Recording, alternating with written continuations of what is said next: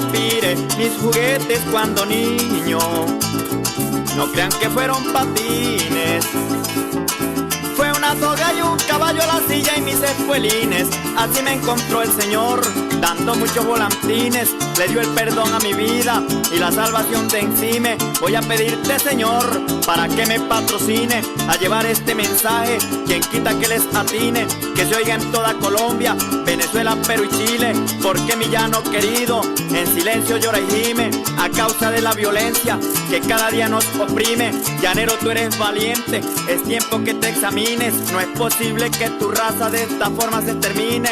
Necesitamos del cielo que Cristo nos ilumine, porque una tierra tan linda no es bueno que así termine.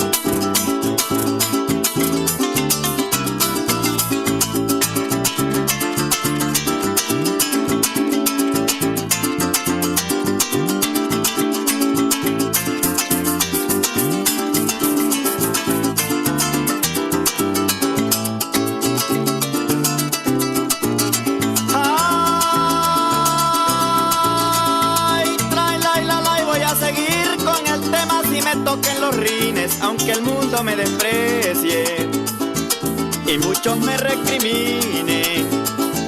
El problema de la paz no es que yo me lo imagine, es que el pecado del hombre hace que Dios lo castigue. Cuánto desprecian un culto por una noche de cine y en las cantinas se gastan todito lo que consiguen. Borracho no sube al cielo por mucho que se persine, por eso el que esté caído, una hacia Cristo y camine. Deja quieto que el Señor te ayude y te discipline. Dios te hizo y te dio la vida, pero es para que la estimes. Mi canto lleva metralla, lleva bombas y estopines. Es la palabra de Dios, ya como el isodine. Espero que mi cantar, amigo, no le lastime. Es que recordando al llano hace que mi alma suspire. Rastrojeando remembranzas cuando mi tierra era libre. Que el llanero cabalgaba bajo la luna sublime. Pero los tiempos cambiaron, la vida se hace.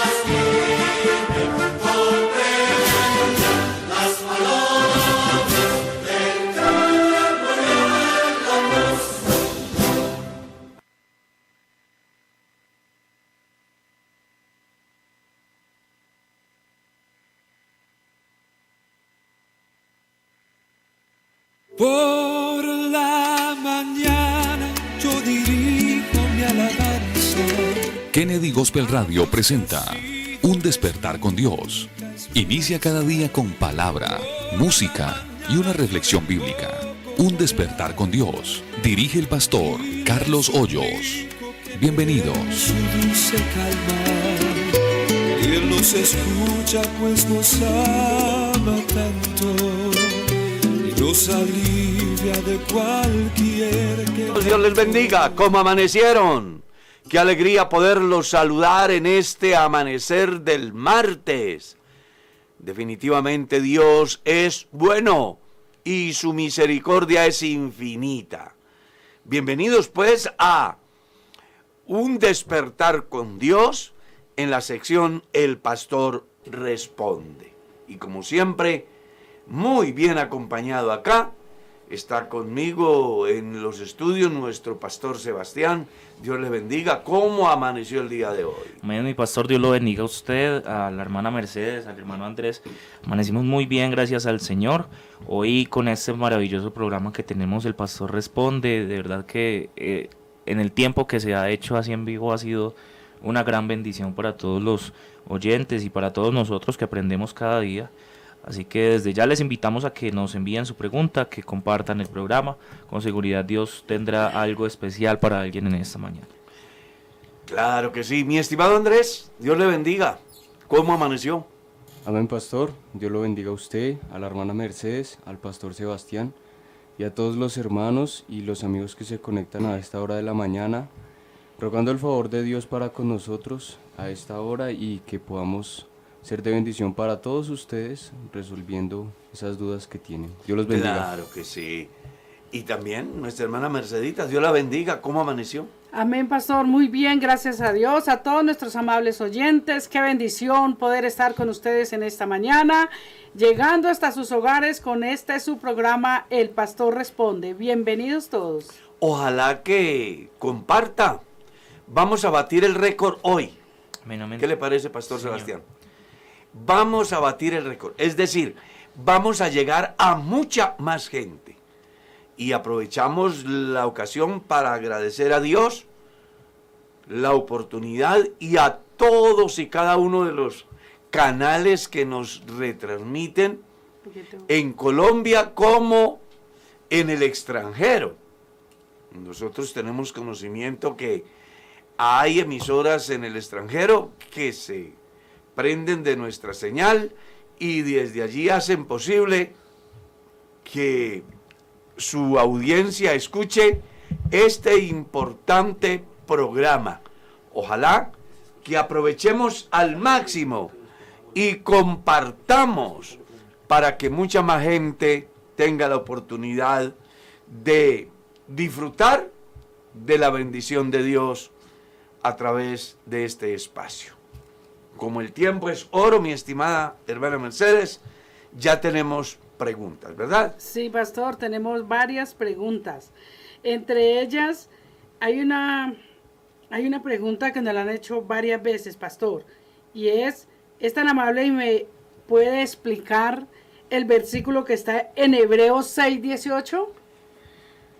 Hebreos 6. Bueno, lo primero que vamos a tener en cuenta es que el capítulo 6 de la carta a los Hebreos, del verso 1 al verso 11, nos habla de el progreso del cristiano en el conocimiento de Dios con fines de perfección. A partir del versículo 13, comienza entonces a mostrarnos el oficio sacerdotal de Jesús dentro del velo, el cual garantiza la entrada del creyente a la misma presencia de Dios. Y por eso el versículo 13 dice, porque cuando Dios hizo la promesa a Abraham, no pudiendo jurar por otro mayor, juró por sí mismo.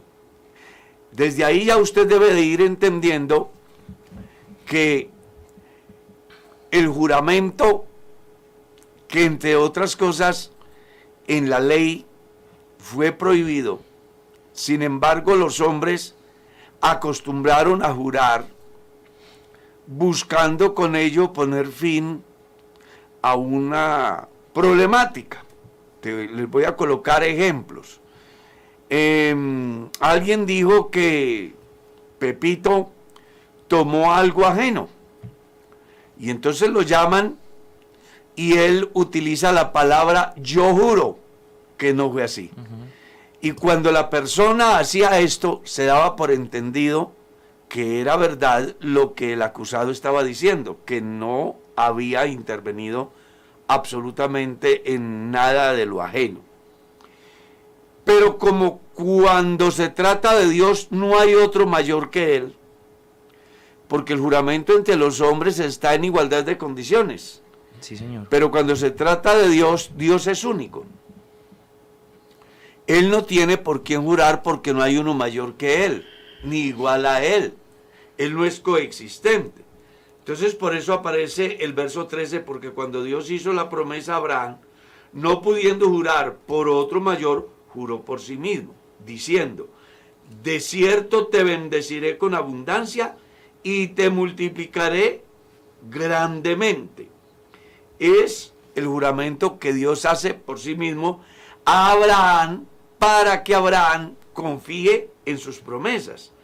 Y el verso 15 dice, y habiendo esperado con paciencia, alcanzó la promesa. Está diciendo, Dios juró por sí mismo a Abraham y le cumplió a Abraham. Y luego viene la explicación, porque los hombres ciertamente juran por uno mayor que ellos. Y para ellos el fin de toda controversia es el juramento para confirmación. Entonces uno en el tiempo actual es muy común escuchar a la gente, le juro por mi madre, le juro por mi padre, le juro por... y buscan colocar una figura de más alta dignidad que ellos a fin de que la persona que está con la incertidumbre, pues disipe la incertidumbre y crea lo que le están diciendo. ¿Ya? Entonces, eso es lo que está planteando aquí, porque los hombres ciertamente juran por uno mayor que ellos y para ellos el fin de toda controversia es el juramento para confirmación. Por lo cual, queriendo Dios mostrar más abundantemente a los herederos de la promesa la inmutabilidad de su consejo, interpuso juramento, para que por dos cosas inmutables, en las cuales es imposible que Dios mienta, tengamos un fortísimo consuelo los que hemos acudido para asirnos de la esperanza puesta delante de Dios. Es decir, tenemos una esperanza maravillosa de salvación, de vida eterna y de cualquier cantidad promesas que hace Dios. Y Él para que nosotros tengamos la plena certeza que así será, no teniendo por quién jurar, juró por sí mismo. ¿Ya? Si usted mira bien, eh, en el verso 19 dice, la cual tenemos como, como segura y firme ancla del alma y que penetra hasta dentro del velo, donde Jesús entró por nosotros como precursor, hecho sumo sacerdote para siempre, según el orden de Melquisedec. El texto lo que en sí está diciendo es, en Dios tenemos promesas pero como Dios las ha hecho, Él no hace un juramento por alguien porque no hay otro mayor que Él. Entonces jura por sí mismo. Haciendo posible que el creyente tenga la plena certeza y dé por terminado el proyecto de Dios en su vida. Es decir, que tenga la plena certeza que si Dios le prometió, Dios le cumple. Porque Dios es fiel, porque Él entró al lugar santísimo una sola vez y para siempre, haciendo posible que los creyentes podamos entrar a toda hora a la misma presencia de Dios. Sigamos. Amén, pastor. Nos hacen una pregunta, nos la envía un hermano y dice, em, ¿cuál es la edad mínima para oficiar el bautismo a la luz de las escrituras, ya que mi hija tiene 11 años, recibió doctrina para bautizarse, pero aún eh, no ha podido acceder al bautismo. Eso es muy subjetivo, porque yo conozco casos donde han bautizado niños de 8 años, de 9 años. Em, la Biblia no dice exactamente a qué edad. Eso es muy potestativo del pastor y pienso que el pastor al tomar la decisión de bautizar a un niño, pues debe de tener en cuenta varios aspectos. Primero, la madurez espiritual del niño, porque no todos los niños tienen la misma madurez. Segundo, debe de contar con el apoyo de los padres del niño para que ellos de alguna manera se conviertan en los asesores espirituales más cercanos del niño a fin de que éste pueda desarrollarse en el camino de Dios, siempre pensando en el bienestar de quien se bautiza. Pero cuando uno mira ya el campo legal, en la cultura judía los muchachos después de 12 años comenzaban a tener responsabilidad. Y una muestra de eso es lo que sucede con el mismo Jesús según el evangelista Lucas. Cuando Jesús cumplió 12 años, fue al templo. Hasta los 12 años, el niño no podía ir al templo. Solo iba a los 8 días porque lo llevaban sus padres a la circuncisión. Luego, este venía y quedaba con sus padres hasta los 12. A los 12 años, él tenía derecho a acudir al templo y a participar de las actividades del templo. Y por eso ustedes encuentran ese escrito maravilloso donde Jesús a los 12 años discute con los principales de la ley y cuando se le interviene porque les ha causado molestia a sus padres, él les ha dicho, es que ustedes no saben que en los negocios de mi padre me es necesario estar. Entonces, en el campo judío, legalmente a partir de los 12 años. Si me preguntan qué pienso a título personal, yo difícilmente bautizaría a una persona de menos de 12 años. Difícilmente. Creo que nunca lo he hecho. Y siempre cuando un niño viene con el sentir de bautizarse y no ha llegado a los 12 años, pues yo genero conciencia en sus padres y en el niño, buscando la forma de que él entienda y ellos entiendan que muchas veces se dan esas decisiones por emociones y no por convicción.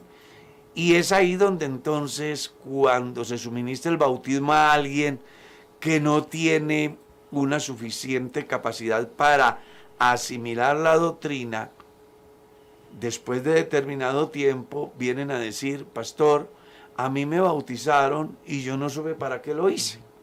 Y entonces yo quiero que me vuelvan a bautizar. Para evitar eso, es muy saludable que se genere conciencia, tanto en los padres como en los niños, que todo tiene su tiempo y que viene el tiempo donde él puede ser bautizado. Pastor, pero ¿qué pasa si yo tengo menos o no he sido bautizado y soy un niño y viene el Señor. No se preocupe, que por su obediencia a Dios y por tener sus padres que han sido íntegros en el camino de Dios, usted no va a tener ningún problema. No va a tener absolutamente ningún problema. Y si me llega la muerte, no se preocupe. Pablo escribe en la carta a los Corintios en su capítulo 7, donde deja ver que los niños, a causa de los padres, son santificados por la obediencia al Evangelio. Amén, amén. Solo ellos serán responsables a partir del momento que la madurez que ellos tienen o lo que les confiere la ley dentro de los parámetros legales les lleve a tomar sus propias decisiones y hacerse responsables ante la ley y en consecuencia ante Dios. Pastor, en el tema de los niños que han de ser salvos, ¿qué pasa con aquellos niños de una edad de 5 y 6 años que ya hacen lo malo? Consumen drogas, roban, hasta se agreden entre ellos mismos. hay violencia, inclusive pueden matar al semejante. Bueno, hay una discusión muy importante al respecto y vale la pena que tengamos en cuenta algunos aspectos. Casi siempre, cuando ese fenómeno se da en niños, pues está diciendo cómo han sido criados, qué orientación han tenido. Aquí hemos dicho en alguna ocasión que cuando uno va al colegio y ve a los niños jugar, en el juego de los niños uno puede descubrir la crianza que reciben de sus padres. ¿Mm? Entonces aquí, pues sencillamente, ya cuando un niño se convierte en un delincuente, él ya tendrá responsabilidades porque sin duda alguna ha sido enseñado en ese campo. Así como el niño en las cosas pertinentes a Dios, es instruido y es bendecido y es favorecido a causa de la instrucción que recibe de sus padres. Así también aquel que actúa mal y que además se deleita haciéndolo todo por la orientación que ha tenido, pues tendrá que responder ante la ley y por eso hay casa para menores que el Estado las ha previsto para sancionar y de alguna manera, dicen ellos, rehabilitar, que en otras palabras no se da, porque pues el que ha sido dañado desde niño, ¿quién lo dañó? Sus padres, el medio, no hubo quien los orientara, quien los encausara pues difícilmente se endereza. Uno observa eso en todos los campos de reclusión del país. ¿Ustedes no escuchan que alias no sé quién está mandando secuestrar desde la cárcel de máxima seguridad? Que está extorsionando desde la cárcel de máxima seguridad. O sea, los llamados centros de rehabilitación no son centros de rehabilitación, sino de delincuencia. Todo porque pues las leyes que tenemos no son lo suficientemente eficientes como para lograr la rehabilitación de la persona. Entre otras porque se le abre la puerta a cualquiera menos a Dios. ¿Ya? Y ahí, aquí entraríamos a una discusión muy importante que va más allá. Y es que desde mi punto de vista, todos esos bienes que incautan de negocios ilícitos deberían de llevar toda esa gente, niños y adultos, a ponerlos a producir en el campo, a que tengan seguridad social, a que de alguna manera coticen para una pensión, así no ganen dinero, pero que paguen trabajando, produciendo y recibiendo unas buenas terapias desde todos los campos, entre ellas la más importante, que es acerca de lo que el ser humano es creación de Dios y como tal debe de actuar. Yo pienso que sí hace mucha falta en el país un ministerio del cristianismo dentro del Estado para que pudiera ayudar a rehabilitar a todos aquellos niños como también a los adultos que caen en desgracia. ¿Ya? Unos porque son instruidos desde niños en el mal y otros porque crecieron y tomaron rumbos equivocados pero que al final, pues si se diera la oportunidad, yo estoy seguro que Dios a través del Evangelio puede cambiar la mente del niño y la mente del adulto. Y hay testimonio. En este momento tenemos miles de presos convertidos al Evangelio. Amén. No que cayeron allá siendo cristianos, sino cayeron a la prisión siendo delincuentes y la iglesia tiene su misión carcelaria y Dios ha usado poderosamente a estos pastores carcelarios, a estos líderes y a través de ellos aquellas personas han escuchado el mensaje y Dios ha transformado sus vidas. Entonces yo pienso que tanto espacio que tiene el Estado debería de aprovechar para hacer posible que las personas en vez de recibir influencias negativas, recibieran instrucción en el trabajo y orientación espiritual y moral a través del Evangelio. Amén, pastor. Eh, también un oyente nos pregunta, pastor, Dios le bendiga, ¿cuál es la diferencia entre ser lleno del Espíritu Santo y el hablar en otras lenguas? La diferencia es simple. Las lenguas son una señal. No a los creyentes, sino a los incrédulos. Primera de Corintios, capítulo 14, verso 22. Aquí lo que tenemos que entender es que la llenura del Espíritu Santo en la vida del creyente no se mide porque hablen lenguas, sino por los frutos. Jesús dijo, por los frutos los conoceréis. Eso es lo que dice la Biblia. Amén. ¿Ya? Que tenemos que hablar en lenguas es una de las señales que dice que somos salvos. Como la de echar fuera demonios. Como la de imponer las manos sobre los enfermos y que sean sanos. Como la de beber cosas mortíferas y que no nos haga daño. Como la de tomar serpientes en las manos y no ser afectados por la agresividad de ellas. Eso es lo que dice San Marcos capítulo 16. ¿Cómo entiendo yo que soy lleno del Espíritu Santo si no he hablado en lenguas? Pues por los frutos. No puede un árbol malo dar frutos buenos. Un árbol bueno da frutos malos. Eso no lo digo yo, lo dijo Jesús. Hay mucha gente que a causa de la equivocación en la interpretación toman la parte para hacer el todo y dejan las partes y entonces es algo que realmente es incompleto. Es más, cuando usted lee el Evangelio de Marcos, capítulo 16, va a encontrar que se hablen lenguas no para ser salvo, sino porque ya es salvo. Después de la salvación, de que yo soy salvo, de que Dios me ha salvado, Él me da unas credenciales que se llaman echar fuera demonios en el nombre de Jesús, que se llama hablar nuevas lenguas, que se llama imponer las manos sobre los enfermos, que se llama beber cosas mortíferas sin ser afectados, es decir, inmunes al veneno, ya sea puesto por alguien que no nos quiere o transmitido por la mordedura de una serpiente, dice la Biblia que esas señales siguen a las personas que son salvos. Amén, amén. Pastor, ¿cuánto es el tiempo para que un ministro de Dios dure administrando una congregación? Eso es de carácter normativo.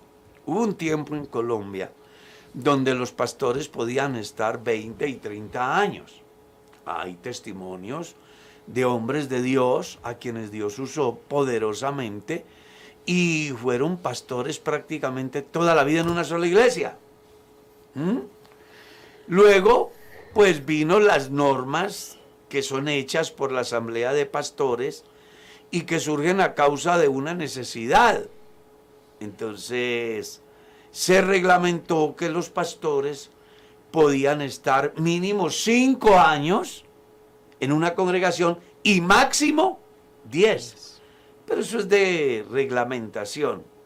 No tiene nada que ver con una directriz directamente del cielo, sino es algo netamente administrativo. Pastor, eh, un oyente nos dice de la siguiente manera. Dios les bendiga.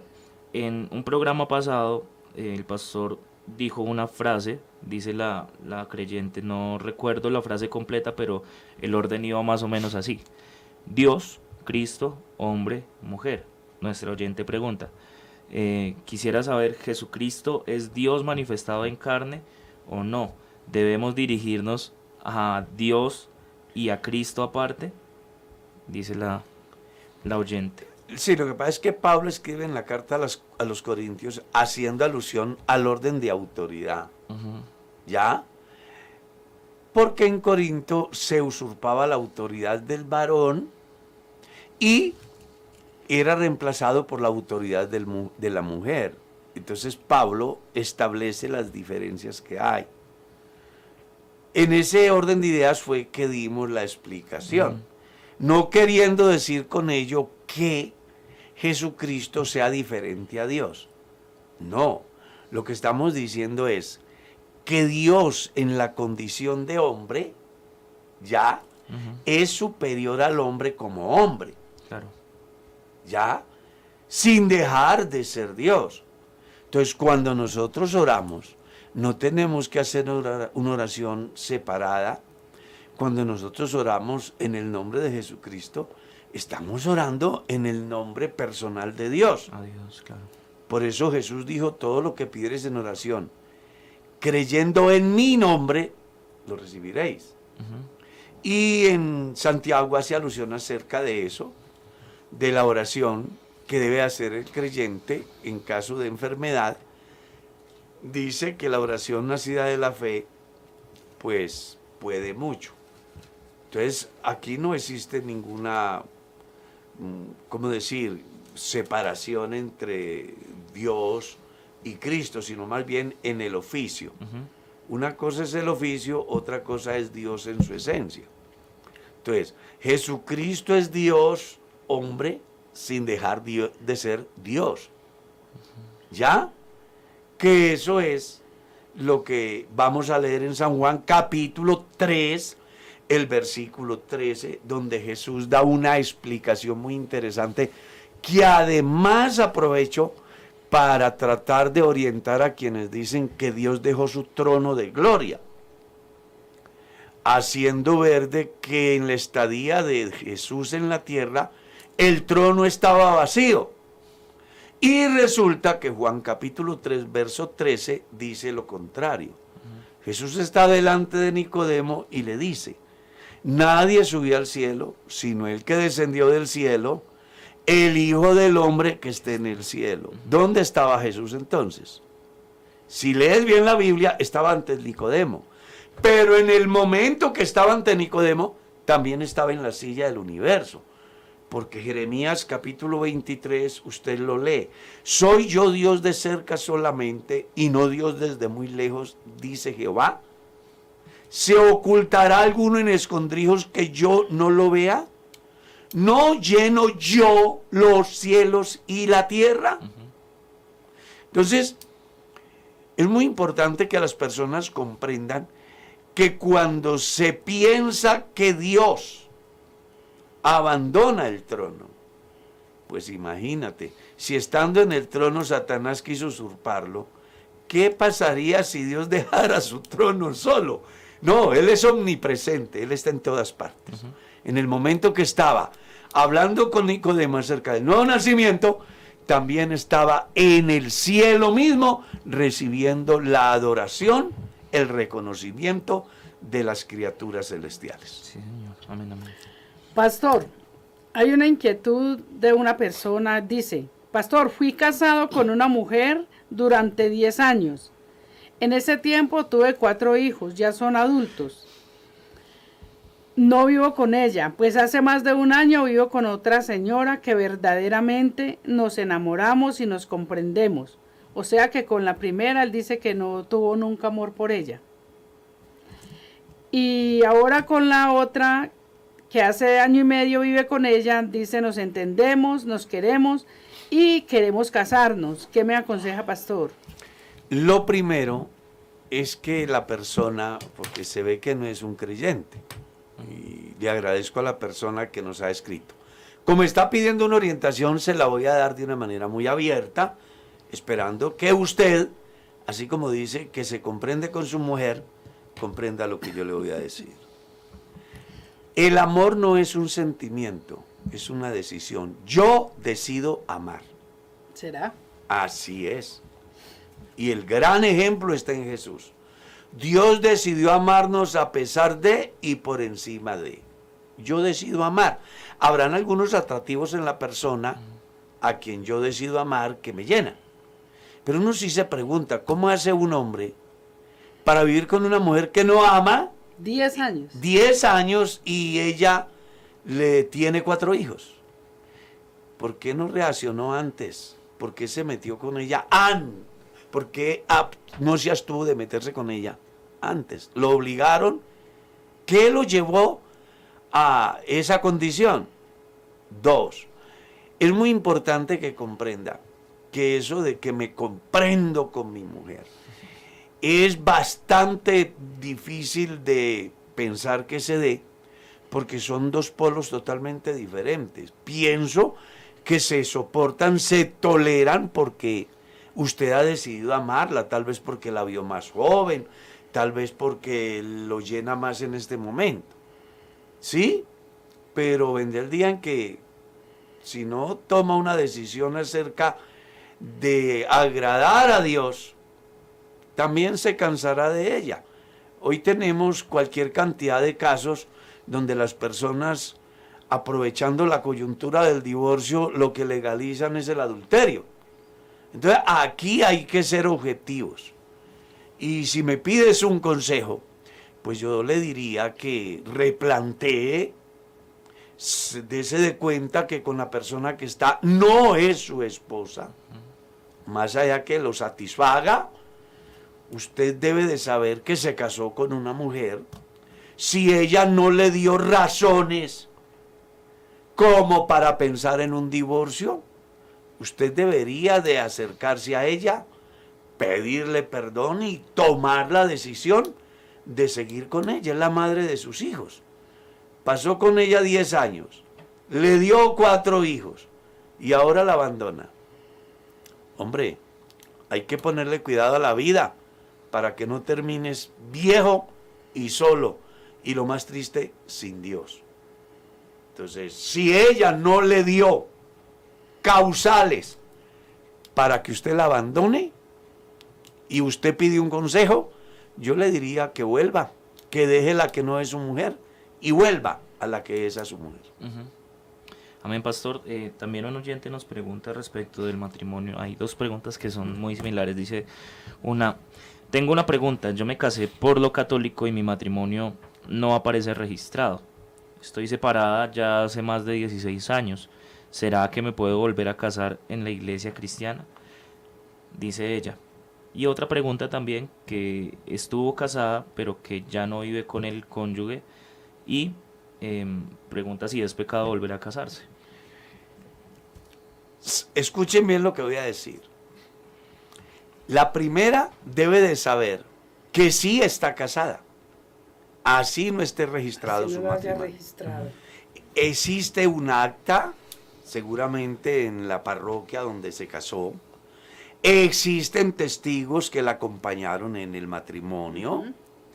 Ella misma sabe que se casó porque lo está confesando acá. ella está casada. ¿Qué es lo que ella tiene que hacer? Si no existe un registro en la Iglesia Católica, o en la notaría. Ella debe de conseguir dos o tres testigos de los que estuvieron el día de su matrimonio, ir a un juzgado civil y hacer un extrajuicio o a la notaría misma, en la que aquellos digan que efectivamente sí es casada y que quiere registrar su matrimonio y de una vez lo puede protocolizar. Una vez que ya esté registrado su matrimonio, pues se da por entendido que después de 16 años de separada ya no existe un matrimonio. Entonces inicia el proceso de divorcio, a menos que quiera volver con el que fue su compañero. Ya, porque también se ha dado. Yo conocí un caso de una pareja que después de 20 años de separados, cada uno tomó su rumbo ella consiguió marido, él consiguió mujer, y un día estoy predicando en un culto, hago la invitación y pasa un hombre y después pasa una mujer. Ese día hubo como 8 o 10 personas que han llegado al altar y, oh sorpresa, cuando se levantan, se encuentran y se reconcilian ese día con Dios y también ellos y él ha dejado la pareja y ella ha dejado su pareja y ahí están en su matrimonio después de 20 años. Entonces, por eso hablo de esta manera, porque la experiencia me dice a mí que se han dado casos en los cuales una persona después de muchos años replantea que tomó una decisión equivocada y que vale la pena intentar de nuevo con la persona con quien se comprometió ante Dios y ante la ley y han vuelto y ahí están. Pero en caso de que la otra parte ya tenga una familia organizada y ella misma tenga otro proyecto de vida, pues después de registrar su matrimonio, inicia el proceso de divorcio. ¿Ya? Ojo, si es creyente, yo le recomendaría que hiciera su solicitud o su trámite ante el tribunal eclesiástico para que el tribunal eclesiástico le defina cuál será su condición dentro de la iglesia una vez que se ha dado el problema que ha venido enfrentando. Y con respecto a la, porque son dos preguntas. La segunda pregunta es... Dice que ella también es una persona que estuvo casada pero ya no vive con su cónyuge, con su, con su esposo. Y dice pues que es servidora y que eh, si es pecado que esté haciendo planes para casarse e iniciar una nueva relación. Lo primero que ella debe de saber es, o, lo que yo trato de entender es que ella está divorciada. Sí. Dice, pues, fui casada. O sea, ya no está casada. Eso, eso me hace pensar. Dice que está casada, pero ah. que ya no vive con él. Ah, no, entonces ella, si es cristiana, debe de iniciar el proceso ante el tribunal eclesiástico para que él le defina si le avala un divorcio o no. ¿Ya? Porque muchas personas eh, no han entendido ese fallo que emitió la Corte Constitucional en el que dice que no es que yo ya no quiero a Julana y me voy. Debe de existir unas causales y además deben de ser avaladas por la ley. Y antes de que sean avaladas por la ley, deben de ser sometidas al tribunal eclesiástico si ella es miembro de la iglesia del Señor. Amén, amén. Porque la iglesia tiene un orden y debemos de acatar ese orden y de respetar ese orden. Amén. Pastor, soy creyente hace 10 años. Ahora se me presentó la oportunidad de trabajar en una en un salón de belleza o en una así, como estilista. Llevo dos meses allí aprendiendo, pero yo pienso que ese no es mi lugar. ¿Qué me aconseja? Que no es su lugar. ella misma está diciendo. Sí, porque ella misma se siente mal allí. Claro. Ojo, aclaro, para que no haya malos entendidos. No estamos diciendo que ser estilista es pecado. Pero si la persona Exacto se siente pecadora al hacerlo, se siente mal pecadora es. Ella dice, yo creo que no es mi lugar. Exactamente. Entonces no es. La mejor respuesta usted la encuentra en, Romanos capítulo 14, donde se da una discusión sobre alimento y qué es la comida. Ah, la carne y la legumbre la consume el hombre y va a la letrina y ahí termina todo. Pero habían creyentes que pensaban que era malo comer carne. Entonces Pablo dice, vea, si le parece que es pecado, no la coma porque es pecado. Y les da un consejo final. El que come, no juzgue al que no come. Y el que no come, no juzgue al que come. Pero eso sí, todo lo que haga, hágalo con fe. Porque todo lo que no proviene de fe es pecado. Si usted, escuche bien, si usted está trabajando en un salón de belleza y piensa que está pecando, pecando está. Porque la conciencia le está diciendo que está haciendo mal. Pero si usted trabaja en un salón de belleza y es su trabajo, cuida el cabello de las personas que llega, le arregla las uñas, yo qué sé. Es su trabajo, nada tiene que ver. Porque entonces llegaríamos a extremos. Entonces un hermano no podía ser taxista porque en una esquina le pone la mano un tipo y él, y él está trabajando. Y resulta que ese tipo es un sicario, acaba de matar a una persona. O ese tipo es un ladrón, acaba de robar. O ese tipo es un jíbaro, acaba de entregar alucinógenos. ¿Ya? Entonces es muy complicado. Claro. El hermano que es piloto, entonces no podría trabajar de piloto porque ahí va el, congresista corrupto, va el congresista que fue violento y que tiene la mano manchada de sangre, va el, ladrón, el traficante, el contrabandista. Yo no podría tener avión. Que tiene un almacén de ropa no podría venderle porque llega un tipo que es un extorsionista y con la plata de la extorsión está comprando la ropa. Entonces las personas sí tienen que ser objetivos. No ir ni a la derecha ni a la izquierda. Tener la capacidad de establecer las diferencias y sobre todo dejarse llevar por lo que Dios enseña en su palabra y su aplicación de fe según su conciencia. Amén. Amén, pastor. Nos pregunta también un oyente. Tengo una hija. Ella se casó, fue muy fiel a Dios y su esposo se apartó, ahora están las drogas. Eso ya hace dos años. Ella dice que últimamente ha tenido el sentir de buscarlo y empezar de nuevo con él, pero él está en el mundo y niega a Dios. ¿Qué podría aconsejarnos, pastor? No entendí bien la pregunta. Eh, La muchacha está casada con, con un muchacho, de- fueron fieles a Dios, pero él se apartó. Ah, él es el drogadicto. Sí, él se apartó y se fue a las drogas, el muchacho, su esposo. Y ella quiere rehacer su matrimonio. Quiere buscar al muchacho y volver a casa, volver a estar con él, volver a empezar. Yo conocí un caso similar que traté en mi oficina donde se presenta un fenómeno similar.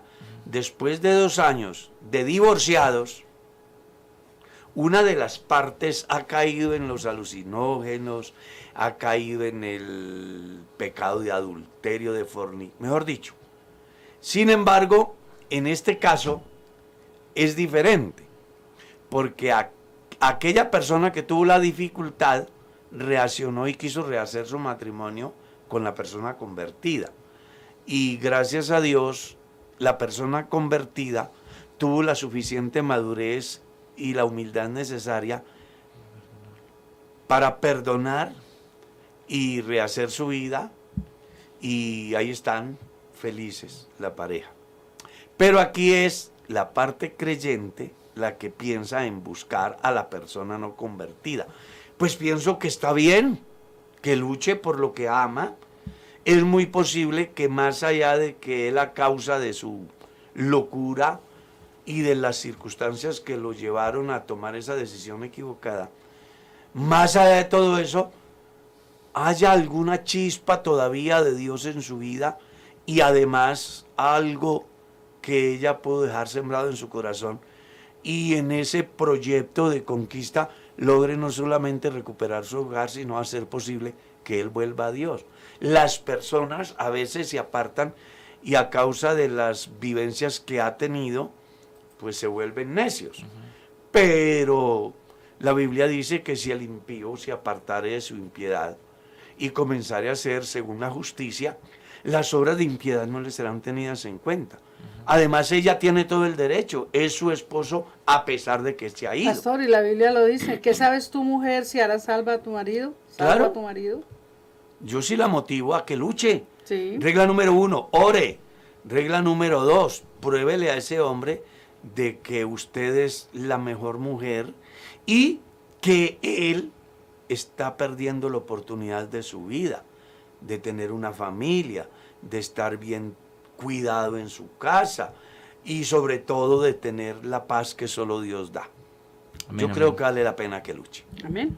Busque personas que la ayuden, puede ser su pastor, mm, propicie una charla, una terapia, no sé.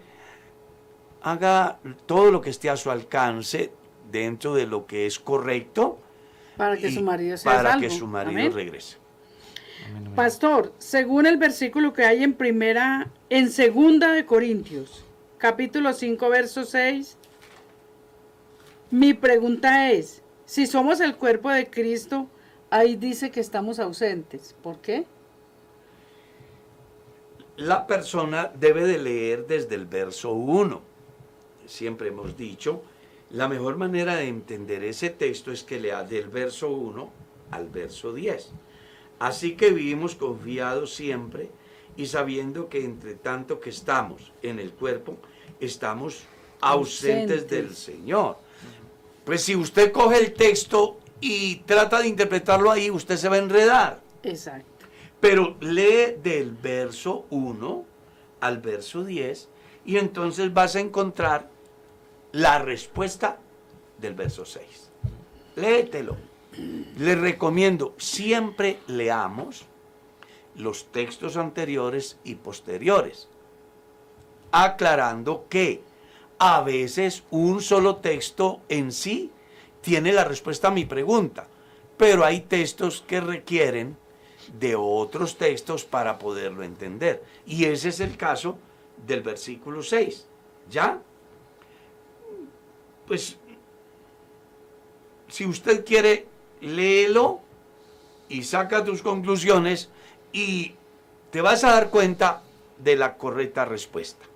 En caso de que te quede incertidumbre, pues vuelves a comunicarte y si nos toca lo vamos a leer y te lo voy a explicar el pasaje completo.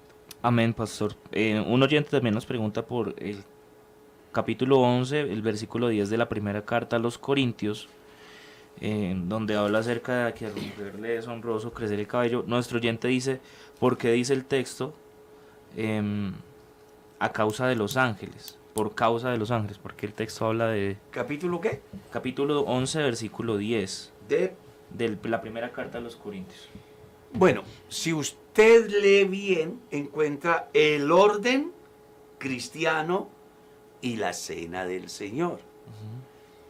El pasaje busca orientar acerca de cuál debe de ser el orden del cristiano y además cómo se debe de llevar a cabo la cena del Señor. Ahora, ¿por qué aparece el texto? Bueno, porque había una necesidad. ¿Qué fenómenos se daban en la iglesia de Corinto? Había una cantidad de desórdenes como también estaban todos los dones. Usted lee el capítulo 1, encuentra que la iglesia de Corinto abundaba y no le hacía falta ningún don. Sin embargo, dentro de esa comunidad había cualquier cantidad de fenómenos anormales a la vida cristiana entre ellos el mal ejercicio de la autoridad, pues se había invertido, las mujeres gobernaban y los hombres se sometían, y todo bajo el sistema religioso del pensamiento basado en esa creencia de esa deidad Venus. Cuando el Evangelio llega a Corinto, muchas de estas personas se convierte en la historia dice que por lo menos 20 mil personas se convirtieron al cristianismo y entonces se da esa controversia entre cristianos y los de la corriente común. Y la manera como Pablo busca que la iglesia entienda que son diferentes es ubicándolos en el orden. Dios, Cristo, hombre, mujer, haciéndole saber que así como el hombre es la gloria de Cristo, la mujer es la gloria del hombre. Y debe de haber una diferencia en el orden de autoridad y que se debe demostrar de una manera externa.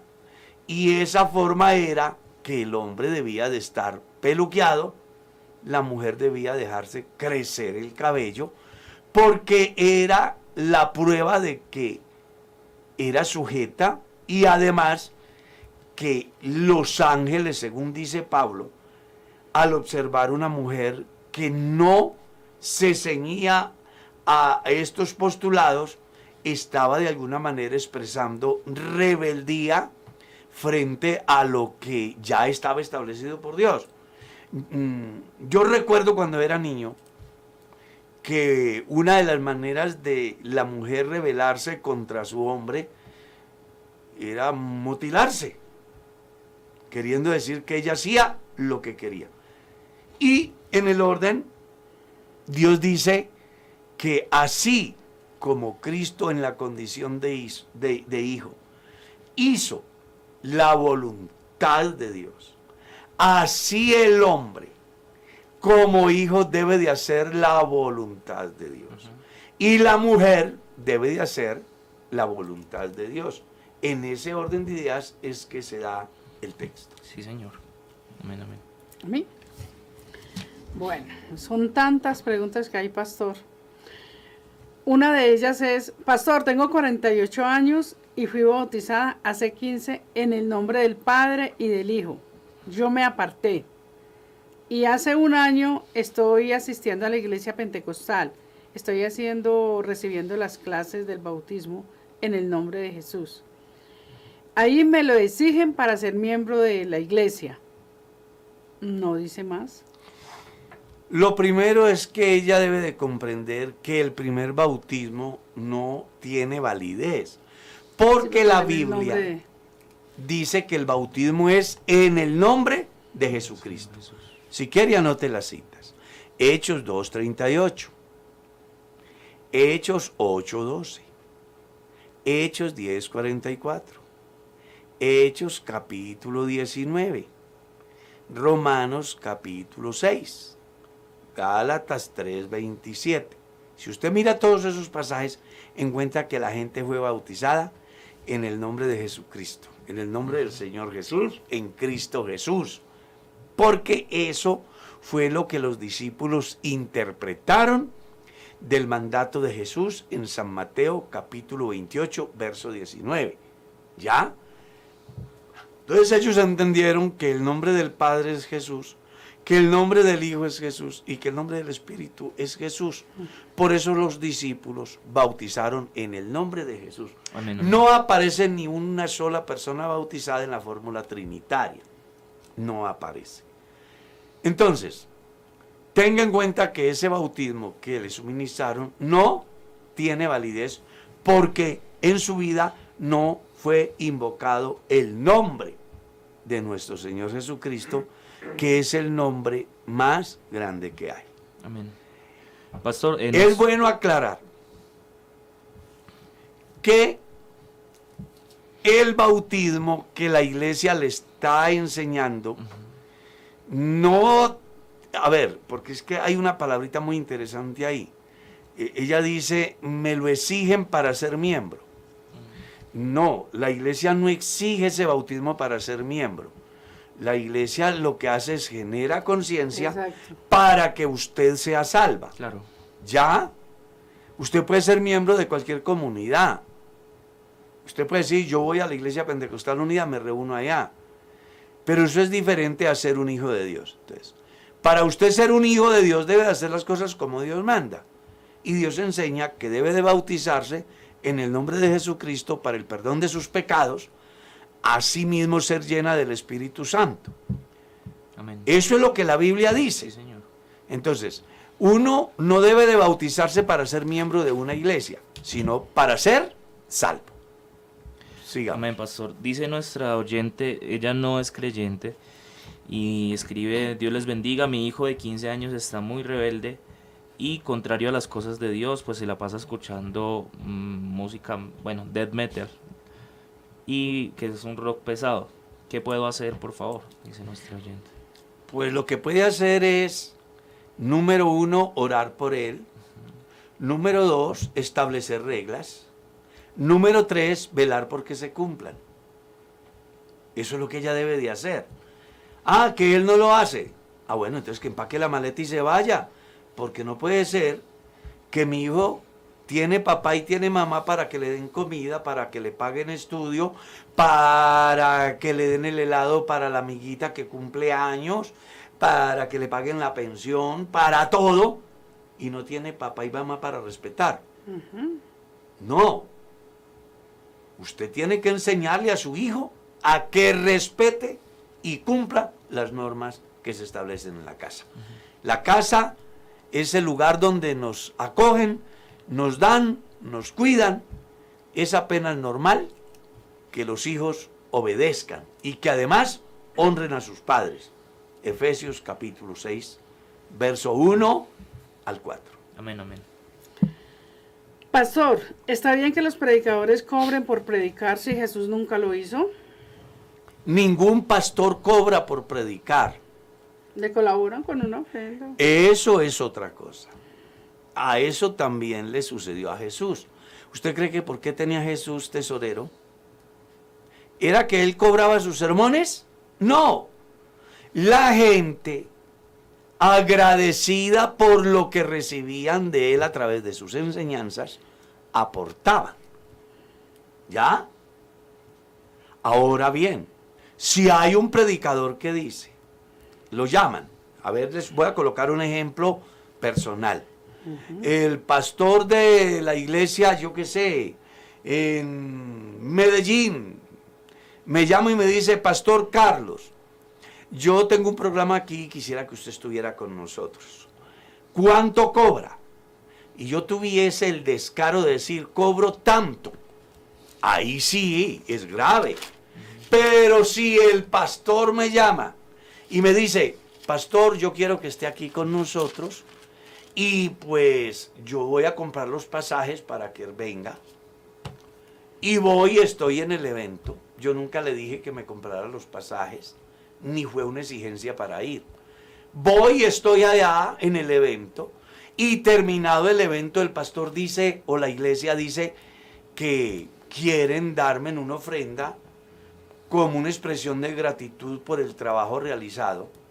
Eso no es que yo cobre, es una ofrenda. Y además la Biblia dice, el obrero es digno de su salario.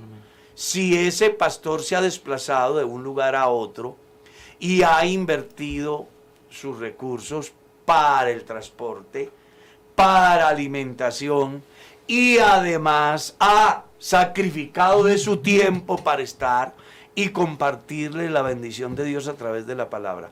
Y ustedes allá sienten darle algún recurso, eso no es contado como si él estuviese cobrando. Porque una cosa es que yo diga, me pagan otra cosa es que me inviten, yo voy y de su generosidad ellos me aporten. Claro. A Pablo no le pagaron, pero hubo un hermano que le envió una abundante ofrenda que le suplió todas las necesidades. ¿Y fue que Pablo cobró? No. El creyente agradecido le dio una ofrenda. Eso es lo que comúnmente pasa en la iglesia nuestra. Puede darse en otras organizaciones que cobran, pero en la Iglesia Pentecostal Unida de Colombia, me atrevo a decir que el 99.9 nunca se le ha ocurrido decir, págueme para ir. Si acaso puede haber existido ese 0.1, puede darse, pero aún así lo dudo, porque los predicadores de nuestra iglesia entendemos que la misión nuestra es predicar y que no estamos pensando en los bienes que otros nos van a dar, porque esa no es nuestra misión. La misión nuestra es predicar. Amén. El tiempo se nos fue. Sí, Señor. Queremos agradecer a toda nuestra audiencia. Eh, hermana, hermano Sebastián, nos vamos. Amén, mi pastor. Muchas gracias a usted, a la hermana Mercedes, hermano Andrés y todos nuestros oyentes. Un abrazo fraterno en el nombre del Señor Jesús, que Dios les dé un día lleno de su amor y su misericordia. Mi estimado Andrés. Bueno, dándole primero gracias a Dios por este programa. Dándole gracias a Dios por este programa y deseándole a todas las personas que nos escucharon que Dios los bendiga y que tengan un día lleno de su gracia y de su misericordia. Aprovecho esta ocasión para invitar al culto de oración y enseñanza bíblica el día de hoy. No se pierda esta bendición. Es para gente que necesite de Dios, los que vamos a venir a presentarnos ante el Señor. Hermana Mercedes, nos vamos. Bendiciones para todos. De verdad que estaba emocionada copiando y copiando preguntas. No Pero que no se preocupen, el próximo jueves estamos aquí. Si Dios quiere, el próximo jueves con, ustedes nuevamente. Bendiciones para todos. De mi parte, gracias. Dios les bendiga. Feliz día de mi canto, el lenguaje de mi tierra, invito a mis familiares a paisar. Por la mañana yo dirijo mi alabanza. Kennedy Gospel Radio presentó Un despertar con Dios. Inicia cada día con palabra, música y una reflexión bíblica. Los invitamos para que nos sintonice mañana, a esta misma hora y por esta misma emisora. Él nos escucha pues nos ama tanto. Y nos alivia de cualquier...